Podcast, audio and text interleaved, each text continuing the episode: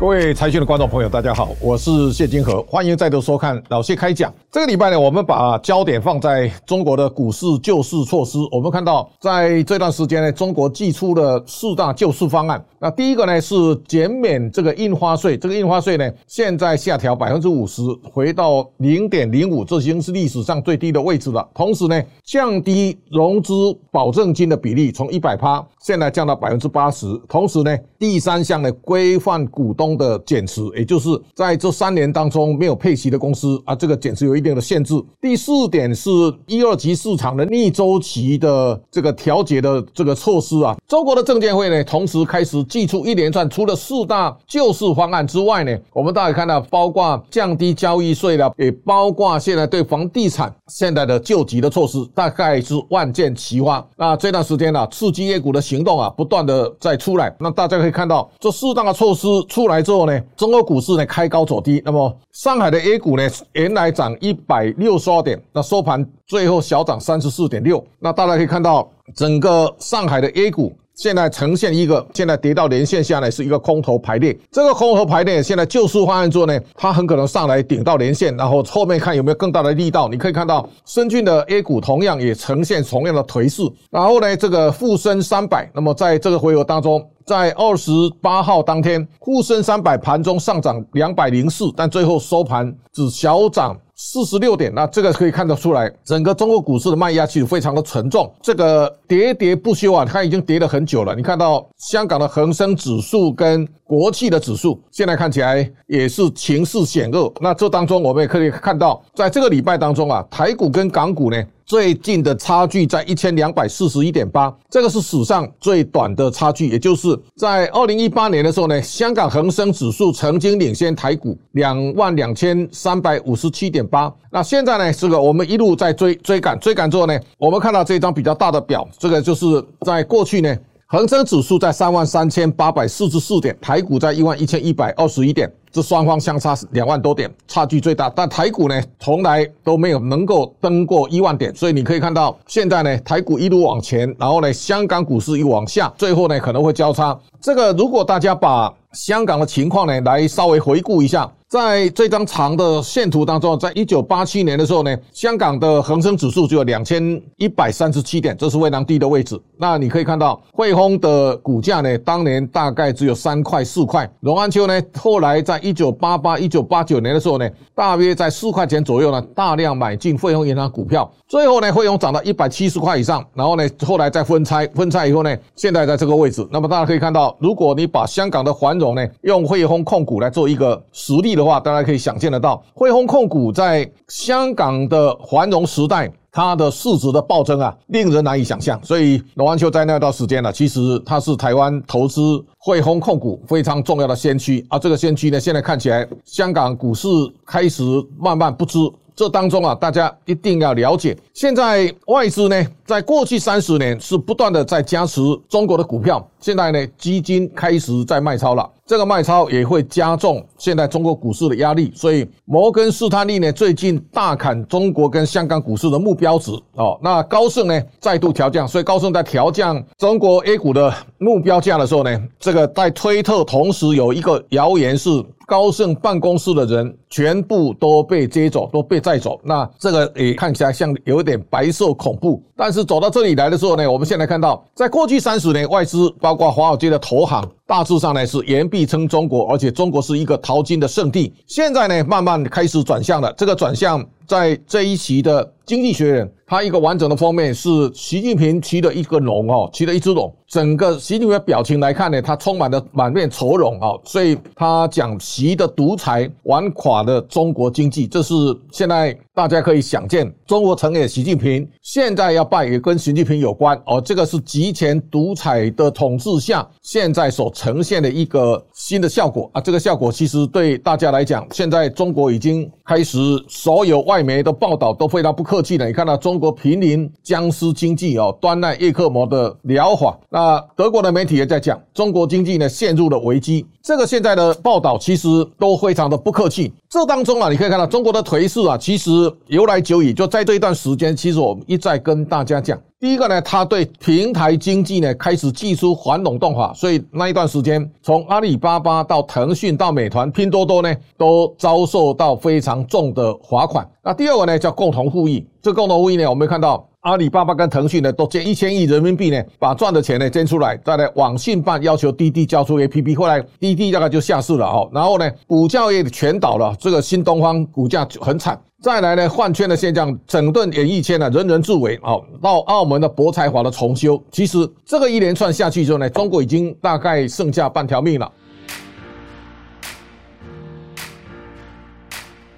所以在这种情况之下呢，在这一段时间呢，美国联准会呢不断在升息。你看到在这一次的杰克森霍尔，在怀俄明州的全球央行总裁会议呢，这一次给全世界带来一个比较好的消息。去年这个时候，全世界目光焦点都在看美国到底怎么升息，所以利率那个时候从两趴一直往上加。现在呢，到了五点二五之后呢，全世界都在看美国联准会呢到底会不会降息啊？这个降息现在的动作呢，大致上没有在去年那样的张力了。所以在这种情况之下呢，最近全球股市啊都有相对比较好的表现啊。中国的证监会主席呢方星海，那么现在也。在约谈全球私募基金的代表，希望他们听听在中国投资啊的担心哦。那方星海在香港也接触全球的投资者，那希望能够化解外资不断的在流出中国的压力。那这一段时间大家可以看到，这个礼拜中国祭出四大救市方案之后呢，这个救市看起来有点昙花一现，恒生指数。跌落两万点之后呢，现在看起来爬回两万点开始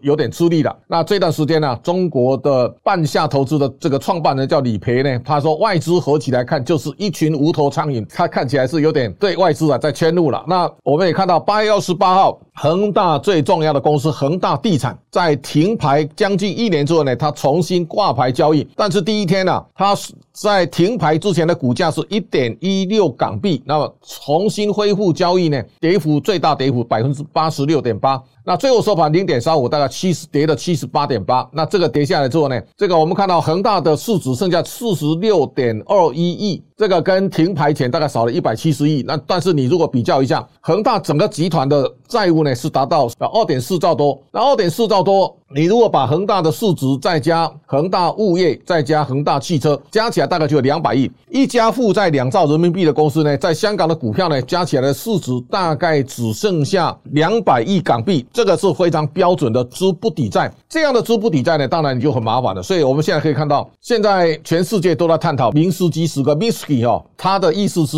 在景气好的时候呢，所有人都扩大杠杆借钱，然后呢，在景气收缩的时候呢，杠杆开始往下。在掉头，那大家现在所面临的一个是泡沫的调整，这个泡沫的调整当然会给市场带来很大的信心的压力。所以六张图表，我们先看几张哈。你看到中国的家庭正在对国家未来失去信心，可能会拖垮整个经济。这是消费贷款占中国人可支配的收入的百分比，现在越来越高了，超过一百趴以上。另外呢，我们看到固定资产的投资的同比变化，房地产呢一路往下，那私营机构、民营企业的投资啊也在下降，供电还在高档，但是呢，房地产。已经开始变成一个大家尾大不掉的问题了，好，所以这个房地产贷款一路往下跌，消费贷款也在往下，所以这个是造成消费的紧缩啊。明斯基时刻记得告诉他们，《纽约时报》最近有两篇很重要的文章，他说为什么中国房地产危机啊如此难以解决？最大源头是二零一六年周小川在人行刺激经济的措施，他鼓励借贷、扩大杠杆，然后呢，鬼城现象在二三线城市呢不断的在蔓延开来，所以现在大家可以想见得到，现在中国的